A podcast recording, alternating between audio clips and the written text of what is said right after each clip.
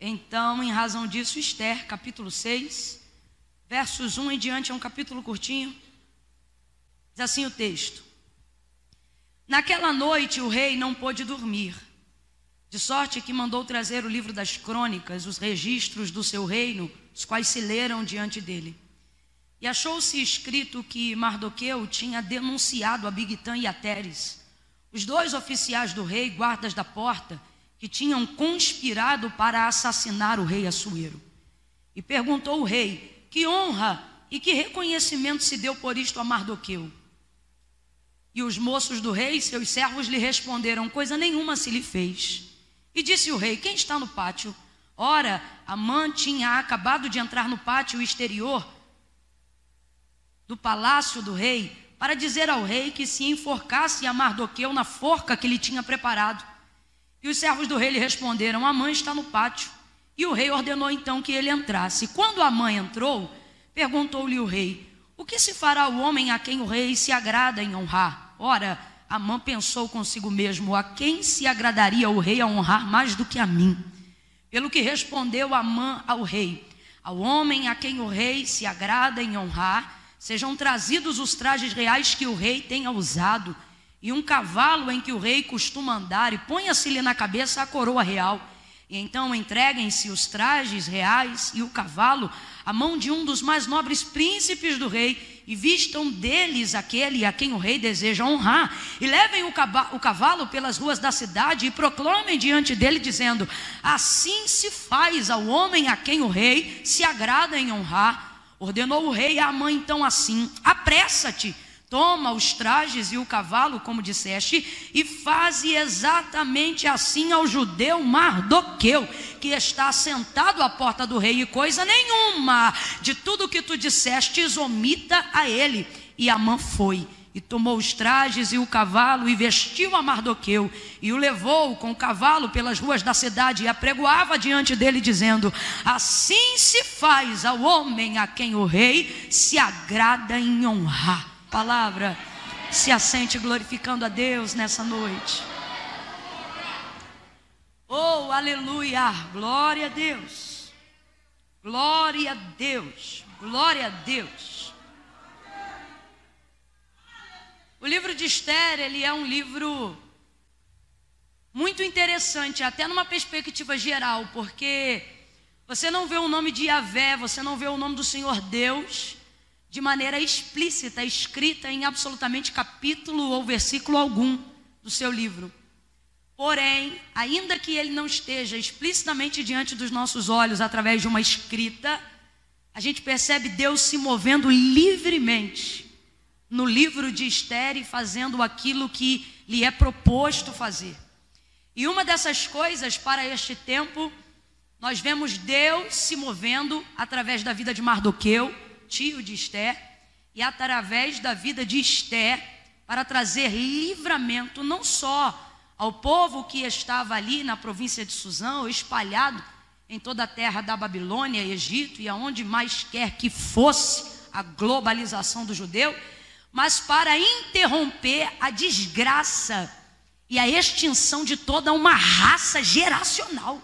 Veja, nós estamos falando que Deus se moveu em um período determinado através de duas pessoas na história do tempo, não para trazer apenas um livramento, um livramento coletivo local, mas para interromper uma desgraça geracional.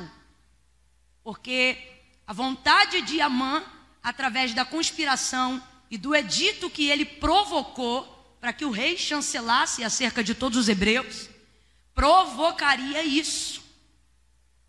Então o Senhor ele se move mesmo aonde ele não está sendo declarado visualmente. Deus está ali o tempo todo.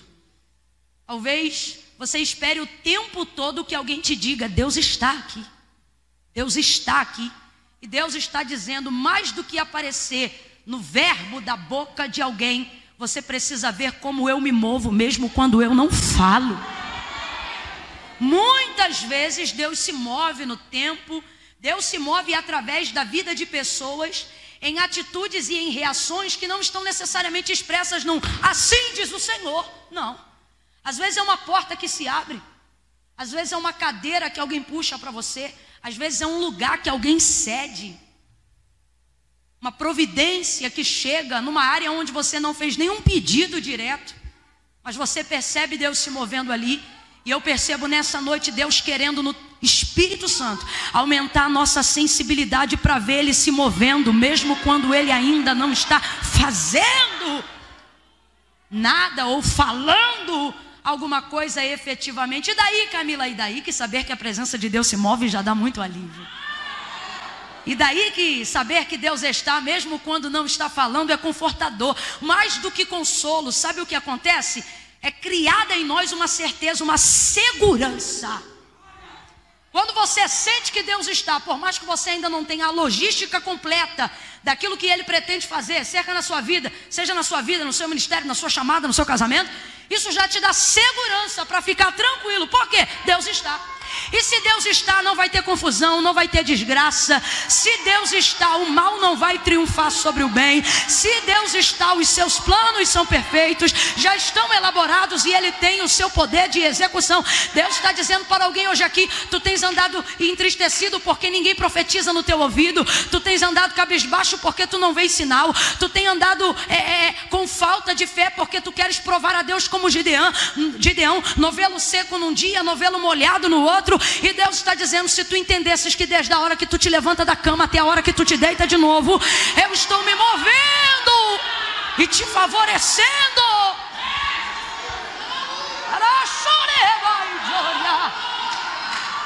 Ele está contigo. Ele está contigo.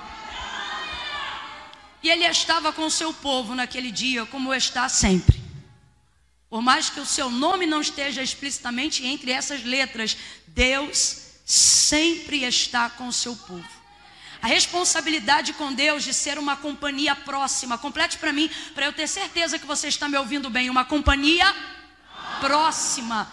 Deus, ele tem tanto anseio e tanto anela, né? Estou usando um antropoformismo, uma característica sentimental humana, só para tentar expressar aquilo a maneira como Deus se move em relação aos nossos sentimentos, para te mostrar que isso não é sobre o que eu sinto, é sobre o que eu sei.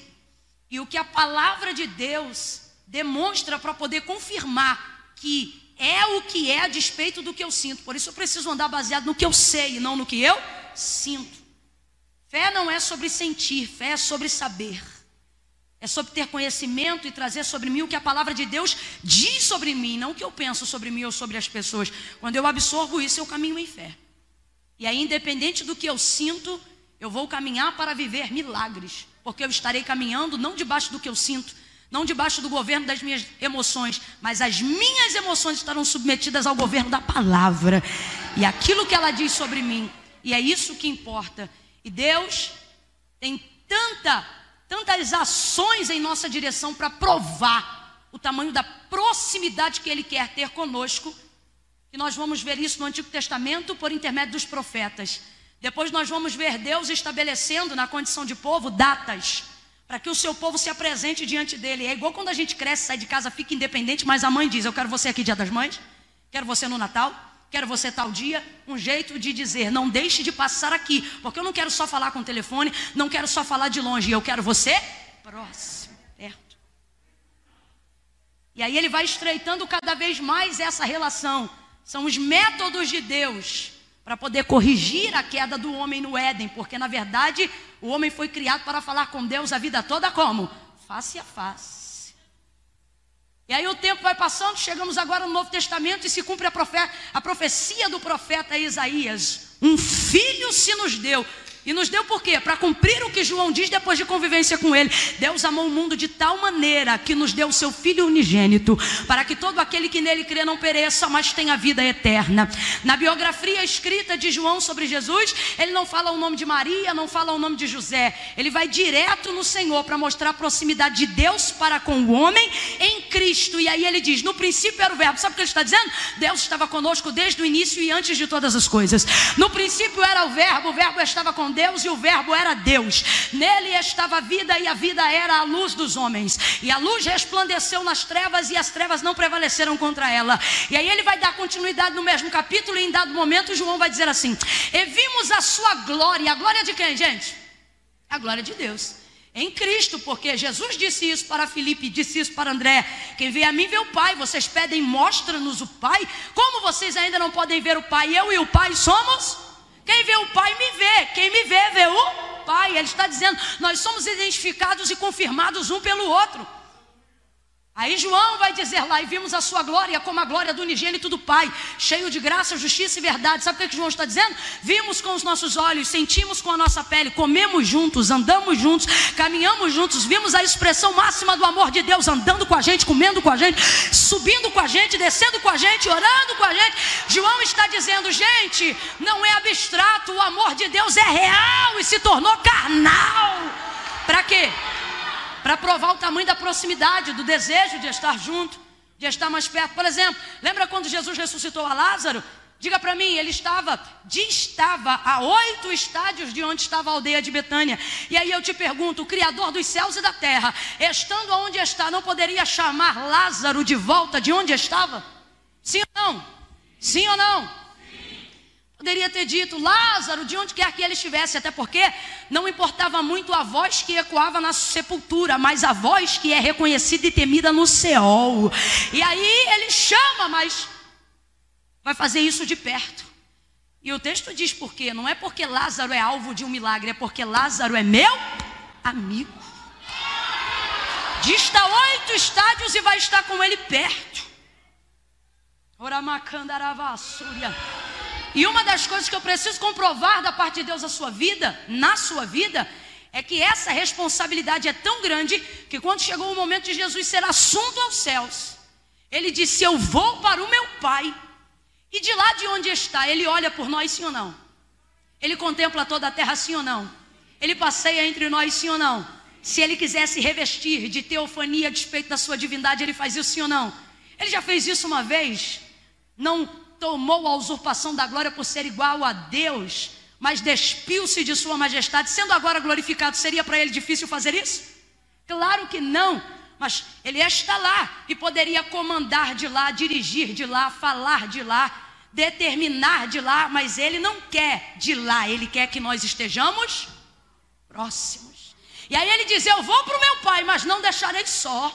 Eu vos, vos enviarei outro. E quem é ele, gente? Que é quem? O Espírito Santo, e ele estará convosco todos os dias. Oh, eu quero que você tire alguns segundos aí agora para agradecer a pessoa bendita do Espírito Santo nesse culto. Para agradecer a sua onipresença, porque ele está aqui, mas quando o culto acabar, ele vai embora com cada uma das pessoas que estão aqui, confirmando, selando, orientando. Então veja, Está mais do que provado que o Senhor quer ter conosco uma relação próxima. Mas Camila, eu sinto que a minha relação com Deus não é tão próxima. É porque você limita a sua fé ao que você sente e não aquilo que você sabe, determinando que Deus só está com você se o vaso rodar, se o outro girar, se tiver visão, se tiver profecia, se tiver sonho de revelação. E Deus está aí dizendo: se tu entendesse que de manhã no café eu estou contigo, se tu entendesse que quando tu sobes no ônibus eu subo contigo. Camila, onde Deus estava quando eu estava comendo? Comendo angu, comendo angu ao lado da mesa, junto contigo. Camila, onde Deus estava que não me vê andando a pé no sol? Ele diz: Não só vejo como ando a pé no sol, junto contigo. Eu estou próximo, próximo de você, perto, perto. Eu sinto o Espírito Santo confirmando essa palavra, abraçando a alma de pessoas aqui nessa noite, dizendo: Eu estou perto de você. Pare de querer só me ver na vida dos outros e comece a ver eu me mover na sua vida. Estou perto. Estou perto. E é isso que nós vemos quando olhamos de maneira generalizada superficialmente o livro de Esther. A segunda coisa que nós vemos é que basta um homem para trazer livração, livramento a uma geração inteira. Um homem. E isso aqui também é bíblico. A Bíblia, ela é fiel e o autor da carta aos Hebreus fala sobre isso. Diz que para o pecado entrar no mundo precisou de quantas pessoas? Uma só. E então, na hora de tirar, também não precisou de uma mobilização coletiva, não. Disse Deus, segundo a profecia de Isaías: A quem enviarei? Quem há de ir por nós? E então a voz se manifesta e diz: Eis-me aqui, envia-me a uma única pessoa. Às vezes a gente, por ser o Filho de Deus e vermos nascendo no ventre de Maria, damos a Jesus a primogenitura como se isso fosse honra. Mas na verdade o texto é claro: ele não é o filho primogênito, ele é o filho unigênito do Pai. É o único. Nenhum outro antes e jamais outro depois. Único e suficiente. Oh, aleluia! Aleluia! Veja, se o pecado entrou no mundo por uma pessoa, o texto afirma que para sair do mundo também só precisou de uma pessoa.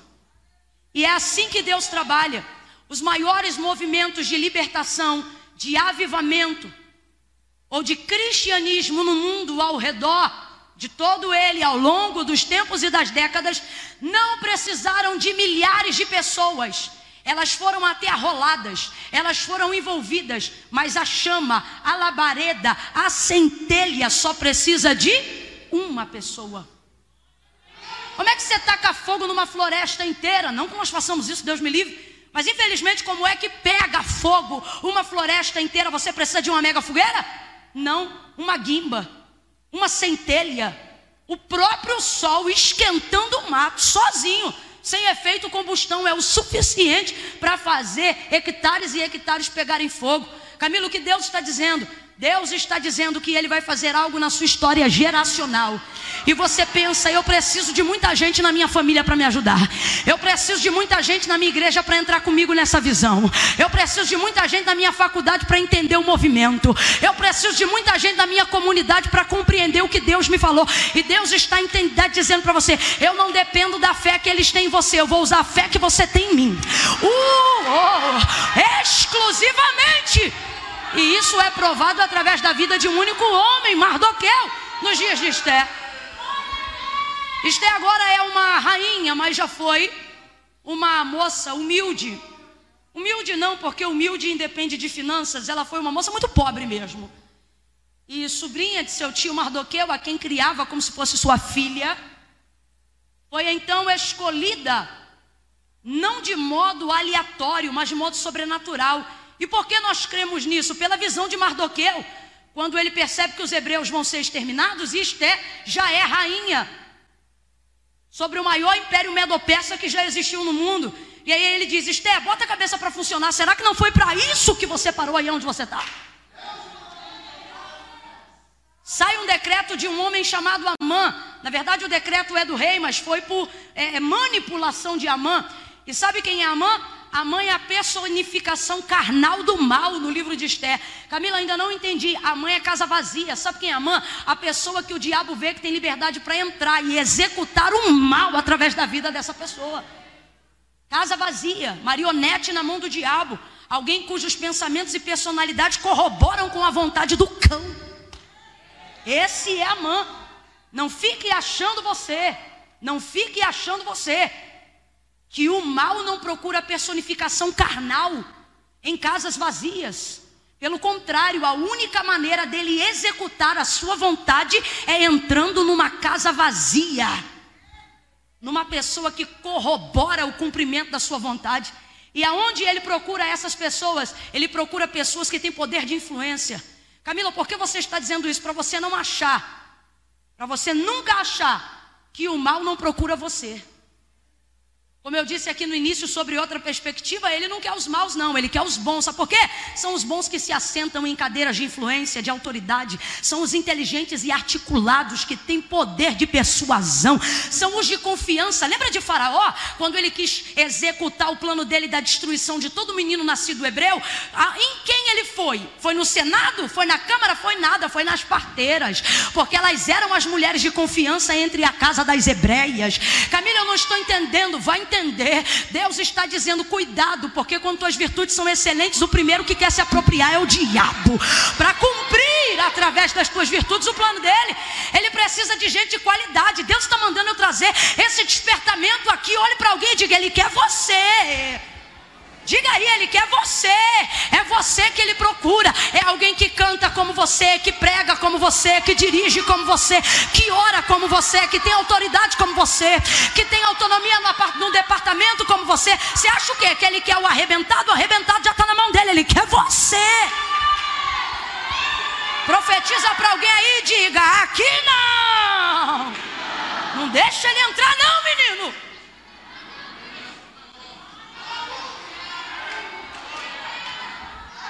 Eu não estou falando com quem não veio no culto, não, irmão. Eu estou falando com quem está aqui. É com você mesmo que eu estou falando.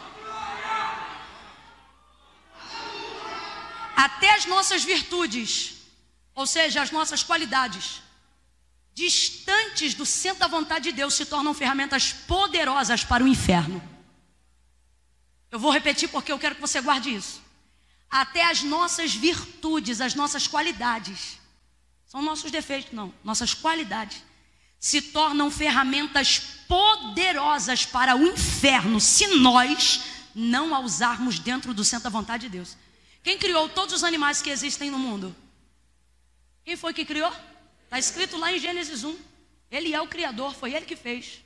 Foi ele que fez o macaco, o tigre, o leão, o elefante e a serpente. Foi Deus que fez?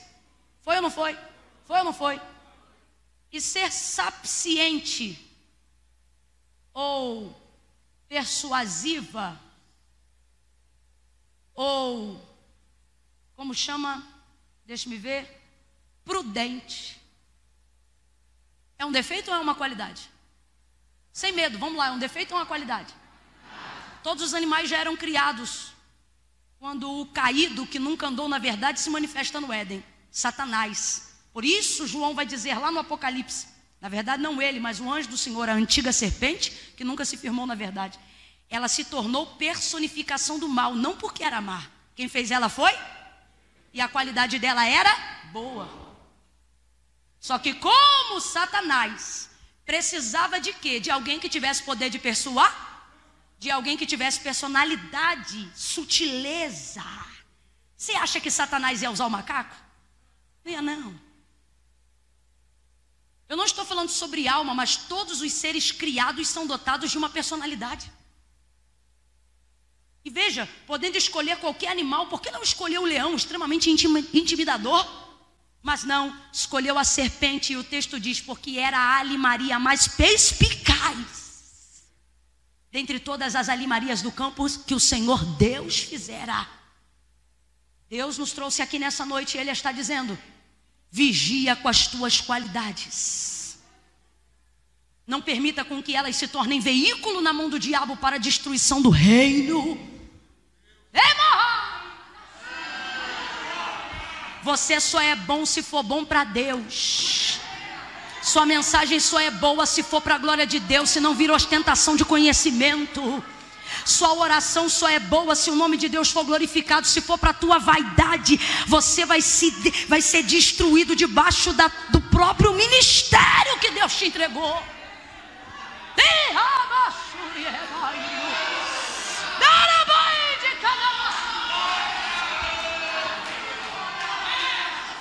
Então, em dado momento, quando Esther já é rainha sobre todo o império medo-persa, junto com o atual rei Assuero, Sai esse decreto da personificação do mal. Qual é o nome dele? Quem lembra, gente? Eu falei aqui agora. Qual é o nome dele? Amã. Amã é a personificação do mal. E por que que ele incita contra os hebreus? Dentre outros motivos, o que mais o incomoda é esse aqui, ó. Mardoqueu já está na porta em processo de campanha, vamos dizer assim. E aí o texto diz que todas as vezes que Amã, que era o grão-vice, ou seja, o príncipe mais nobre abaixo do rei, passava, lhe era obrigatório, irmãos, por uma, uma questão de burocracia real, protocolo obrigatório, reverenciar a Amã. E todos os judeus faziam isso, absolutamente todos. Só tinha um que não fazia. E quem incomodava-se com isso era Amã. Hum. O texto diz que todos faziam, só um não fazia. Quem você acha que não fazia? Mardoqueu. Aí você diz: o gesto é simples, parece que eu vejo os outros judeus tentando incitar Mardoqueu a evitar a confusão. Como quem diz assim, poxa, Mardoqueu, não custa nada. Quando ele passar, inclina a cabeça. Sabe por quê? Não precisava dobrar joelho, nem espalmar as mãos no chão. Era só fazer isso aqui, ó. Um ato de reverência. Quando a mão passava, todo mundo, medo, persa, judeu, fazia isso. Mas o Mardoqueu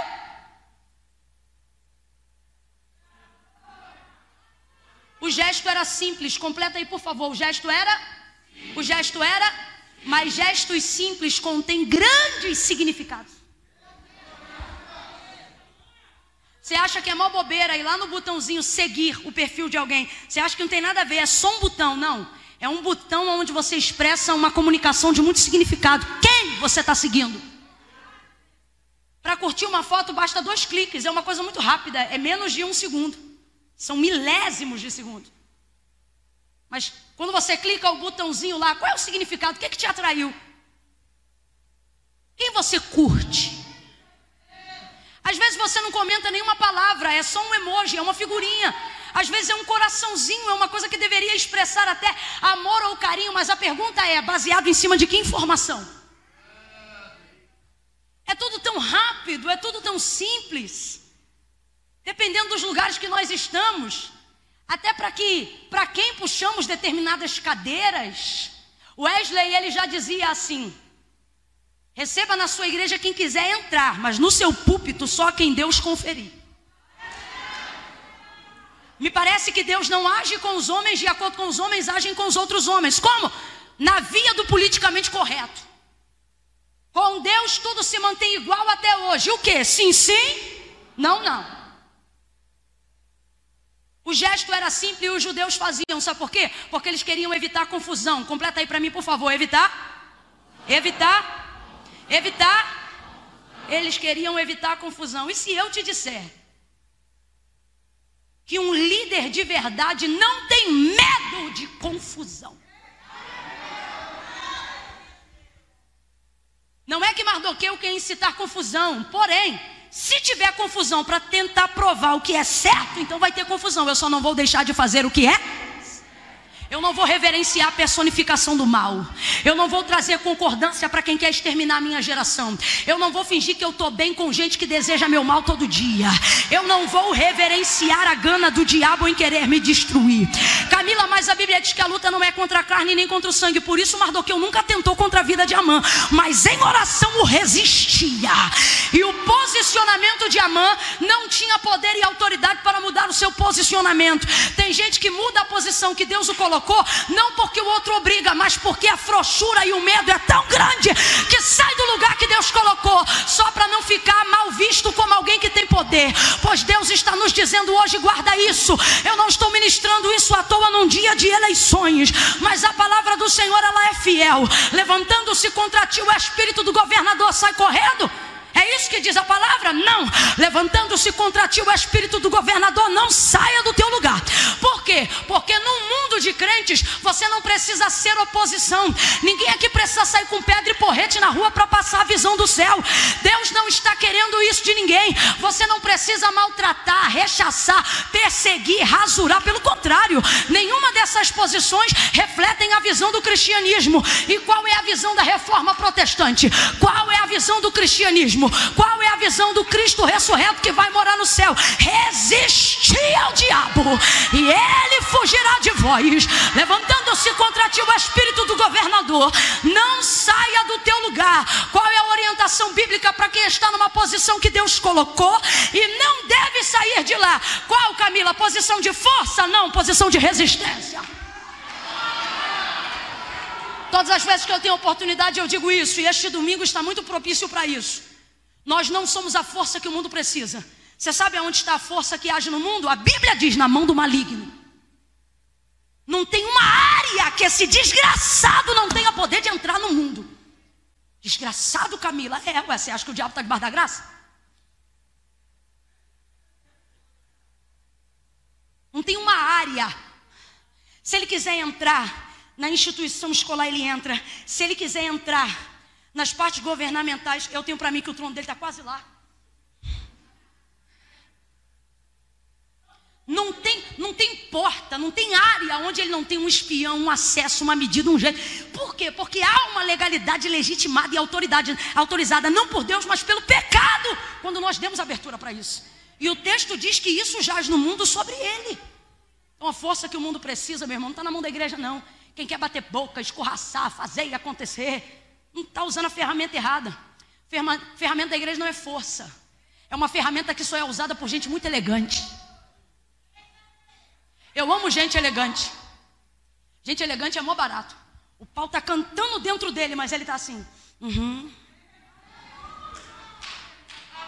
Eu amo gente elegante.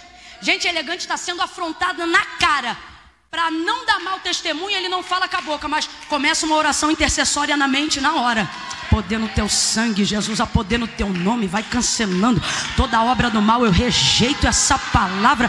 Na boca você não ouve nada, mas na mente está trabalhando, gente elegante. Por quê? Sabe quem expressa muita força? Quem é fraco. Porque quem é forte não faz barraco, é resistente. Ele deixa o outro se descontrolar. Crente não bate boca em Facebook com a mãe. Crente não responde afronta em WhatsApp. Crente não entra. Ai, irmã, mas, mas eu tenho que defender o Evangelho. E se eu te disser que o Evangelho não precisa de defesa, mas de testemunho? Ei, testemunho. O que é testemunho? É falar além das palavras, e não é essa a proposta geral do livro de Esther.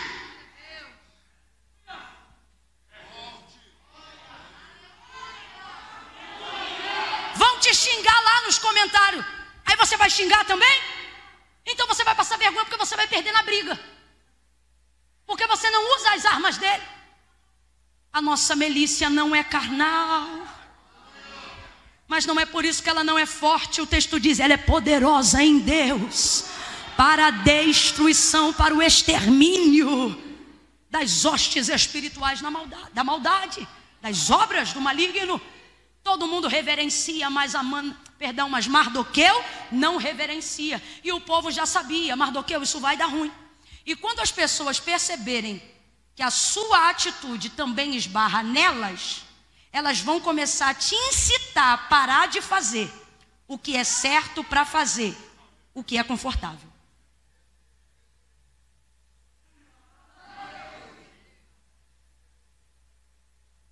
Toda vez seja na tua escola, na tua faculdade, na tua classe, no seu trabalho, todas as vezes que as pessoas perceberem que a sua atitude certa vai trazer desconforto, elas vão te incitar a não fazer o que você está fazendo. Elas vão preferir o confortável ao invés do certo.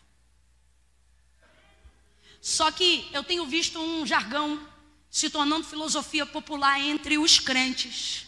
Isso é um sofisma de Satanás. Incutir na, mental, incutir na mentalidade de todo aquele que serve a Deus um princípio que não é bíblico, mas parece, por isso que é sofisma. Ele quer incutir dentro de nós a ideia de que se eu sou justo para mim, já sou justo o suficiente. O que você faz com a sua vida, o que você faz na sua casa, não me diz respeito. Sabe quem comanda esse espírito? O mesmo que tomou a vida de Caim. Quando o Senhor disse para ele: Onde está o teu irmão? E a resposta de Caim, já tomado pelo mal, foi: Sou eu, porventura, guardador de meu irmão? Bom, se Deus perguntou, então é porque deveria ser. Mas a filosofia de sofisma que tem sido incutido na mentalidade de alguns crentes que amam a Deus e que desejam a salvação, porque é nesses que o diabo tenta operar com sofisma, é essa daqui, ó. Se você está salvo, amém. O que importa é a sua vida com Deus. E então começamos a compreender que a manifestação da justiça é um prato que não precisa ser medido por ninguém. Ele é medido só por mim, segundo a minha perspectiva, de acordo com o que eu sinto e com a vida que eu tenho. Camila, eu não entendi, vai entender. A Bíblia condena essa prática de justiça e chama ela de trapo. Porque você não pode ser justo determinando seu padrão de justiça aos seus próprios olhos. Ah, Camilo, o que importa é que eu não bebo, o que importa é que eu não peco, o que importa é que eu não fumo, o que importa é que eu não trafico, o que importa é que eu não me prostituo, o que importa é que eu já confessei a Jesus Cristo como Senhor, o que importa, isso Sou eu, já tá tudo certo. E aí você vê o mal e não reage, vê, o, vê, vê a injustiça e não reage. Você vê o mal imperando e não reage. Você vê a governamentabilidade política e não reage. Você não reage a assuntos que geram conflito. Você não reage a coisas que as pessoas têm opinião divergente. Ah, Camila, é porque eu quero paz. Se tu queres paz, já vai ficar difícil para tu usar a palavra. O primeiro sermão de Jesus foi este: Não cuideis que vim trazer a paz, mas a espada. Sabe o que Jesus estava dizendo? Eu não vim para ser um apaziguador segundo a perspectiva de vocês. Eu não vim tirar vocês das mãos de Roma, eu vim tirar vocês das mãos de Satanás. Olha o que ele está dizendo. Eu não vou trazer discurso confortável só para vocês me aceitarem. Eu não vou trazer o discurso que eu sei que vocês esperam só para eu atender a expectativa de vocês. Olha o que, que Jesus está dizendo. Eu vou fazer o que meu pai confiou, vocês me gostando de mim ou não. Vocês me colocando colocando no madeiro ou não. Quando ele substitui a iniciativa de paz para a prerrogativa de espada, sabe o que ele está dizendo? Antes de desfrutarem da paz, primeiro manifestem a justiça de Deus. E aí vocês vão desfrutarem de paz verdadeira. Ou será que tu nunca paraste para entender que a filosofia do reino de Deus é essa daqui, ó? Porque o reino de Deus não é comida e nem bebida, mas justiça, paz e alegria no Espírito Santo. Jesus não faz nada por acaso. Por que, que na manifestação do reino de Deus justiça vem antes de paz? Porque paz que vem antes de justiça não é verdadeira, é prostituída.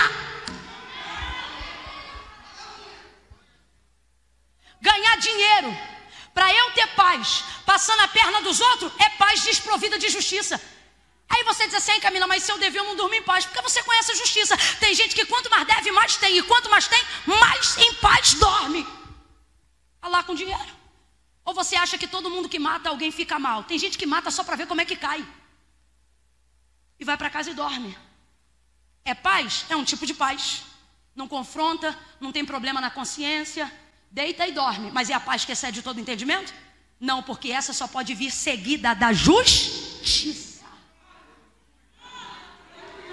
No tripé do reino de Deus, justiça vem antes de todas as coisas, porque o reino de Deus é um reino de equidade. Na verdade, é um vídeo, é um vídeo. E aí, um rapaz sai correndo e puxa mais ou menos uma criança de oito anos, segurando pelo braço, tapando a boca e levando para um corredor escuro. E isso no centro da cidade esquelejará aquele que te guarda. O Senhor é quem te guarda. O Senhor é a tua sombra e a tua direita. O Senhor guardará a tua alma, ele guardará a tua vida, ele guardará a tua entrada e a tua saída desde agora e para sempre, porque o segredo do Senhor é para aqueles que o amam. E quem ele ama? Os que praticam obras de justiça. O rei dos reis não deixa a Suero dormir. Camila, como é que você sabe que é o rei dos reis? Porque ele fez a mesma coisa com Dario quando colocou Daniel na cova. Quando um justo, quando um justo perece, quem coloca ele na situação não tem paz. Não tem, Deus não deixa. E enquanto eu estou falando isso, Deus está falando comigo. Você vai viver testemunho dessa ministração. Gente que te deve, você não pode nem mais cobrar. Vai te procurar para saber como é que faz para te pagar. Derra, vai, olhar. Nós estávamos anteontem em Balneário Camboriú. Aí a irmã se esforçando para fazer um mega seminário fora da cidade dela. Logo no início, quando estava começando a fazer o seminário, conheceu um homem que lhe trouxe boas palavras, parecia que ia ajudar. Resultado, deu para ele a compra de não sei quantas passagens pela pseudo-empresa que ele disse que tinha. Gastou com ele 47 mil de um dinheiro suado e sofrido. De gente que está pagando preço para fazer congresso, obra de excelência, pagar avião, levar o povo, aquela coisa toda. 47 mil. Sumiu. Quando ela descobriu que ele era picareta, conseguiu o telefone dele depois de muita insistência falou com ele. Ela não disse muita coisa não. Ela só disse assim do outro lado, depois de muito problema, depois de advocacia, depois de ixi, de um monte de coisa. Quando ela viu que só Deus podia entrar para resolver, ela liberou sobre ele uma palavra. Ela disse assim: "Olha, é a última vez que eu falo com você. Você tem 24 horas." Porque você vai fazer o que ela disse, porque nem na advogada e nem no boletim de ocorrência na polícia. Até hoje, desde que você me deve, eu nunca dobrei o joelho por isso. Eu coloquei isso na mão dos homens, mas você escuta. Eu sirvo a esse Deus e não é de hoje, não. Você tem 24 horas. Senão eu vou dobrar os meus joelhos. E eu estou te dizendo, Deus vai tocar naquilo que você mais ama. Aí ele ficou indignado do outro lado e falou assim: Tu é pastora ou bruxa? Ela disse: Entenda como quiser. E desligou. Minha mãe estava lá e ouviu. No outro dia de manhã, ou seja, menos de 18 horas. Deu nem 20, ela deu 24. Aí ele liga para ela e do outro lado não dá bom dia, nem boa noite, nem conversa a historinha. Ele fala a verdade e diz assim: só diz isso, me fala como eu for, como eu posso fazer para começar a te pagar.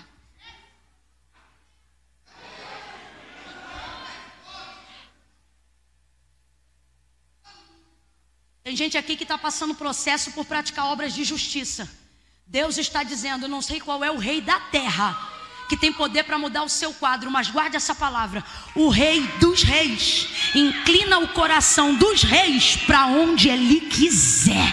Oh, levante a sua mão, Deus está mandando liberar uma palavra profética. 2020 ainda não acabou, 2020 ainda não acabou.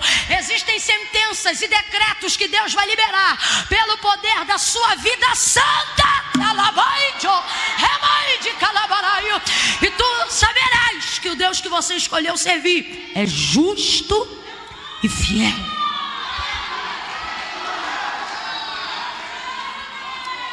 Ratificando a história, enquanto de um lado um não dorme para matar, o outro não dorme para honrar. Ele já amanhece no palácio porque antes do meio-dia quer botar Mardoqueu na forca. Só que o rei já acordou decidido a honrar. Acordou não, que não dormiu, né? Já decidiu honrar, só quer saber como. Vê se você entende. Não é porque você ainda não sabe o jeito que Deus vai fazer, não significa que Deus já não decidiu fazer.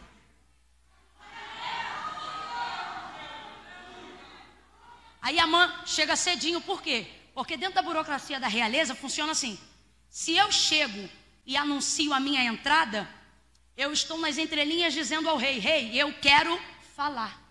Por isso a mãe chegou cedo, porque ele dependia da autorização do rei para enforcar Mardoqueu. E é por isso que eu te digo: não fique desesperado com as ameaças do adversário. Você sabe por que ele ameaça? Porque ele não pode fazer. Porque se ele pudesse, ele não ameaçava. Então, como ele quer falar, ele chega cedo para ele anunciar aos guardas: diga aí que a mãe está aqui. Só que o rei olhou pela janela antes dele chegar e perguntou para os soldados: quem está no pátio? E eles dizem, Amã, antes de Amã dizer eu quero entrar, o rei diz, manda chamar. E aí muda a burocracia real. Porque a burocracia real, segundo a história do Medo-Persa, é essa. Se eu entro e anuncio a minha entrada, eu estou dizendo, rei, eu tenho uma petição, eu quero falar. Mas se o rei manda me chamar, quem é que quer falar? Então eu tenho que entrar como? Tem gente planejando para dizer um monte de coisa. Eu vou chegar, eu vou dizer, eu vou fazer. E fulano vai ver que é assim. Eu tenho dossiê, e eu tenho documento, e eu vou entrar, e eu vou falar quem é, e eu vou mostrar com quantos posso mais uma canoa. Foi ninguém que me contou, não. Eu já vi isso acontecer. Já vi gente chegar em gabinetes, em mesas, e dizer assim: É hoje que eu vou falar. E a pessoa chegar com a mente tomada da maledicência para querer falar do outro. E aí, quando senta para falar, já começa assim: Pastor, o senhor conhece Fulano? Aí o pastor já diz assim: Conheço, uma bênção. Minha casa ama Fulano. Fulano é isso, Fulano é. Eu já vi. Fulano é isso, Fulano é aquilo. Fulano, ah, Fulano é um filho. Aí a pessoa diz assim: Aí o pastor diz assim: Mas diga aí então, o que é que tu queria dizer? Aí a pessoa diz: Nada, o senhor já disse tudo. Foi desencorajado porque entrou pensando que ia falar, mas teve que Levanta a mão e recebe essa palavra. Deus está dizendo que há armadilhas no mundo espiritual e sentenças que foram liberadas para destruir a tua moral, para manchar a tua honra, para acabar com a tua reputação. Tem gente que está fazendo montagem, tem gente que está preparando dossiê do inferno, mentindo em números, mexendo em vírgulas, te colocar numa posição de desgraça, de injustiça, mas o Senhor, meu Deus, está aqui neste domingo se manifestando pela Sua palavra e Ele está dizendo: aquilo que teu adversário fizer em oculto, eu vou destruir antes de vir em público, e esta armadilha vai para o inferno, de onde nunca deveria ter saído. Eles estão pensando que vão falar, mas Deus está dizendo: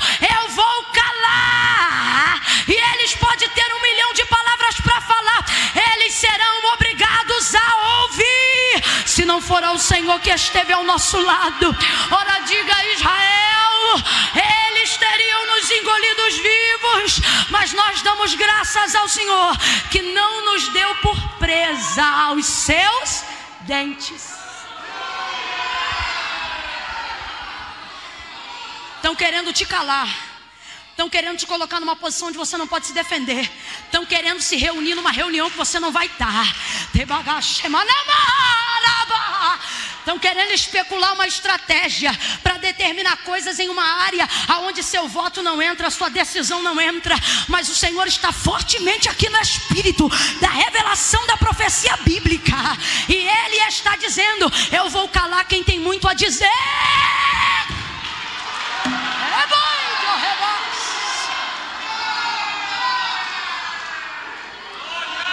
Irmão, porque eu vou te falar um negócio, isso é sério.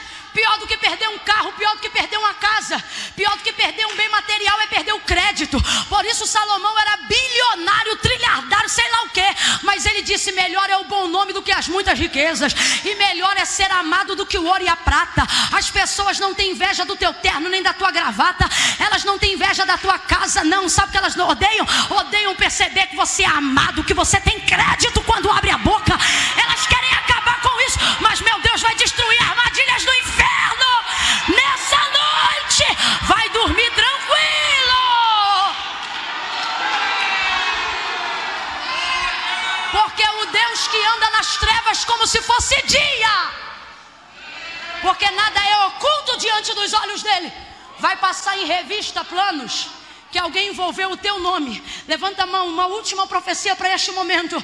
Deus está dizendo: fique tranquilo, porque eu vou colocar um amigo teu no terreno do teu inimigo. Eu vou colocar um amigo meu no terreno do teu inimigo. E ele não vai te destruir. Ele vai ficar retido. Ela vai ficar sem graça. Esse Amã vai ter que engolir o que queria falar.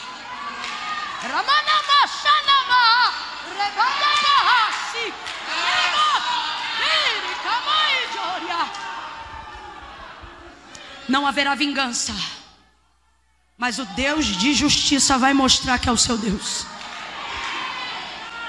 Quando ele pede a estratégia, o outro pensa que a estratégia honrado é para o próprio.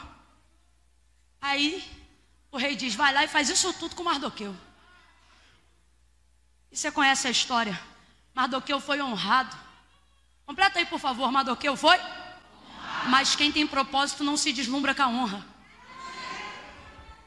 Por que, que eu estou dizendo isso? Porque duas coisas vieram para distrair Mardoqueu. Uma delas foi a forca. Você acha, sinceramente, que um camarada que consegue saber de uma conspiração que está acontecendo dentro do palácio, sem ele morar lá, não sabia que tinha uma forca de mais de 4 metros sendo construída para destruição dele? Sabia ou não sabia? Mas você não vê Mardoqueu se relacionando com nada com relação à forca, porque ele sabe que a forca é uma distração. Todas as vezes que o adversário não conseguir atuar na esfera de trabalho que você ocupa, na posição de liderança que você governa, na maternidade que você instrui, na paternidade, seja a área que for, Todas as vezes que ele vê que você está tão focado naquela obra, naquela empresa, seja qual for, e ele perceber que não tem como te acessar lá, ele vai fazer de tudo para você descer aonde ele está. Por quê? É uma maneira de pegar uma visão macro, porque Mardoqueu não está lutando por si, está lutando por milhões. Se ele consegue vitória, não livra só ele, ele vai livrar mim mas se ele olha para a forca, a forca não diz respeito a milhões. Não são milhões que serão enforcados. A forca foi preparada para um homem só. Para quem? O diabo sempre vai tentar mexer no teu pessoal quando ele não conseguir tirar de você a visão de reino. Toda todas as vezes que você estiver inserido numa visão de reino, trabalhando na igreja, no ministério, desenrolando a sua empresa, fazendo coisas grandes, ele vai te trazer para o pessoal, que é para você se embaraçar. Porque ele está vendo que você está inserido numa esfera que ele não pode entrar. Então, já que ele não pode subir, ele vai fazer de tudo para você. Aí você diz, Camila, isso é uma forca. E Deus me usa para te dizer, não, isso é uma distração. E sabe o que eu acho lindo? Mardoqueu não se distrai. Sabe por que não? Porque se ele perde tempo para livrar a vida dele, os dias correm e ele livra a vida dele hoje, mas morre daqui a sete dias. E não morre só ele. Morre ele e milhões. Mas vivendo hoje ou amanhã, se ele se manter focado e chega perto do livramento dos milhões, não importa o que vai acontecer com ele, vai acabar ali. Você está entendendo? Por que, que Satanás tem tentado te chamar para o pessoal? É porque ele já viu que você entrou numa esfera aonde ele não acessa. Lembra de Neemias? Sambalat e Tobias subiam, mas todo dia faziam de tudo para ele. Deus está dizendo a alguém aqui: essa forca é só uma distração é uma ameaça. A maior prova de que Amã não tem poder, por mais que a forca já esteja construída para destruir Mardoqueu, é que ele tem que entrar no pátio para pedir autorização ao rei. Deus está dizendo: não entre em questões que são, não são suas, são minhas. Ai, mas disse que vai me matar. O Senhor está dizendo: você não sabe que a tua vida ninguém tira, sou eu que mexo na sua vida. Você vai a hora que eu quiser. É basicamente a mesma coisa. É basicamente a mesma coisa.